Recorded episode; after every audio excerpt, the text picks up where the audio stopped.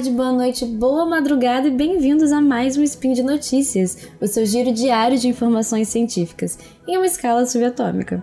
Meu nome é Camila Esperança e hoje, dia 18 Irijão, 31 de agosto, nós falaremos sobre o passado conturbado de Júpiter. Então aguenta aí que daqui a pouquinho eu te conto mais. Speed Notícias.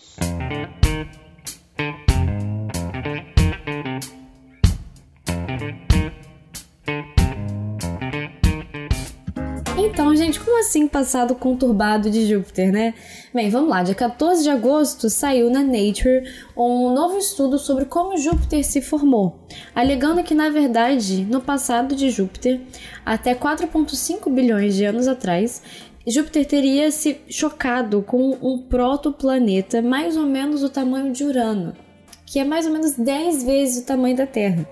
Mas da onde que veio essa teoria? Por que, que eles tiveram que achar uma nova explicação para a formação de Júpiter. Em 2016, a espaçonave Juno chegou até Júpiter. Não sei quem conhece, quem não conhece, dá uma procuradinha.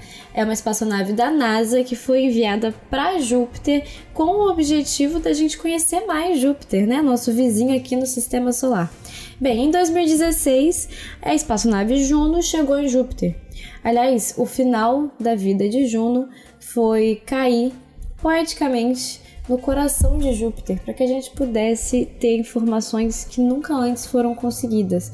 A espaçonave teve um fim planejado de cair em Júpiter, e Júpiter tem uma atmosfera super densa, então foi uma forma de desligar a espaçonave sem deixar vestígios de lixo humano pelo sistema solar.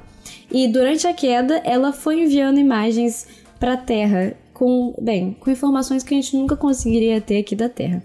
Mas voltando, Juno chegou em Júpiter em 2016, fez medidas super precisas e uma das coisas que a gente descobriu com essa espaçonave é que Júpiter na verdade não teria um núcleo rochoso denso que teria um limite, um final bem limitado e então uma atmosfera.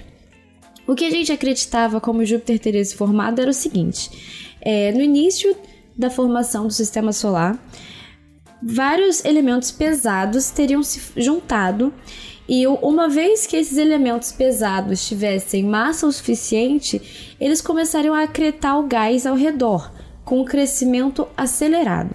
É assim que a gente entende que planetas gasosos se formam hoje em dia. Mas essa teoria prevê que você tem um núcleo de material denso, bem delimitado, e então você tem uma atmosfera, uma atmosfera enorme. E era assim que, isso que a gente esperava de Júpiter, que a gente sempre esperou.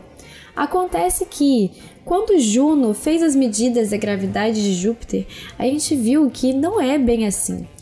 É um pouco diferente do que a gente estava esperando.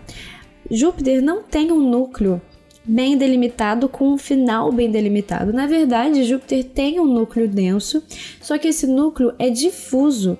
Ele se mistura com a atmosfera e ele vai até mais ou menos metade do raio de Júpiter. E isso não era o que a gente estava esperando de jeito nenhum.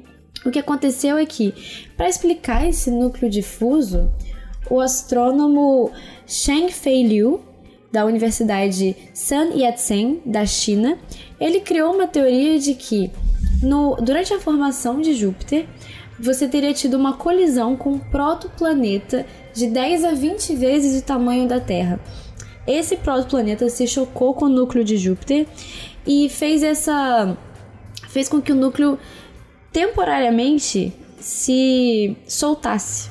A ideia é que o núcleo ainda vai se estabelecer, vai voltar e vai formar um núcleo rochoso. Pela gravidade, esse material que está, entre aspas, solto, ele vai voltar para o núcleo e vai estabilizar o núcleo, formando o que a gente espera, né? Que é um núcleo limitado com uma atmosfera bem separada. Mas, como não é o que a gente vê, essa é uma teoria que foi levantada. É, modelos e estatísticas mostram que, na verdade, não é tão improvável assim que esse choque tenha acontecido, como a gente já ouviu em vários spins de notícia e até episódios do SciCast, a gente sabe que o sistema solar jovem era muito era um lugar muito violento, tinha muito choque o tempo todo, até mesmo na formação da Lua, da nossa Lua, a gente espera que tenha tido um choque de um protoplaneta com a Terra. Então, assim, isso não é tão improvável. Existe uma boa estatística por trás disso. E os modelos mostram, modelos é, numéricos e simulações mostram que você tendo esse choque até 4,5 bilhões de anos, ainda é possível explicar esse núcleo difuso, esse núcleo que não não se condensou, digamos assim. Ele não se estabilizou. Até hoje, esse, essa teoria consegue explicar isso também. Bem, é impossível a gente voltar no passado para realmente ver o que aconteceu, mas até então é a melhor explicação que a gente consegue ter sobre o núcleo de Júpiter que absolutamente não é o que a gente esperava. E é assim que funciona a ciência, né, gente? A gente tem uma teoria, coleta novos dados e às vezes a gente tem que atualizar a nossa teoria para que ela seja compatível com os dados, até que apareça uma explicação melhor. Bem, essa é a notícia de hoje. É sobre o passado de Júpiter, que não era o que a gente esperava.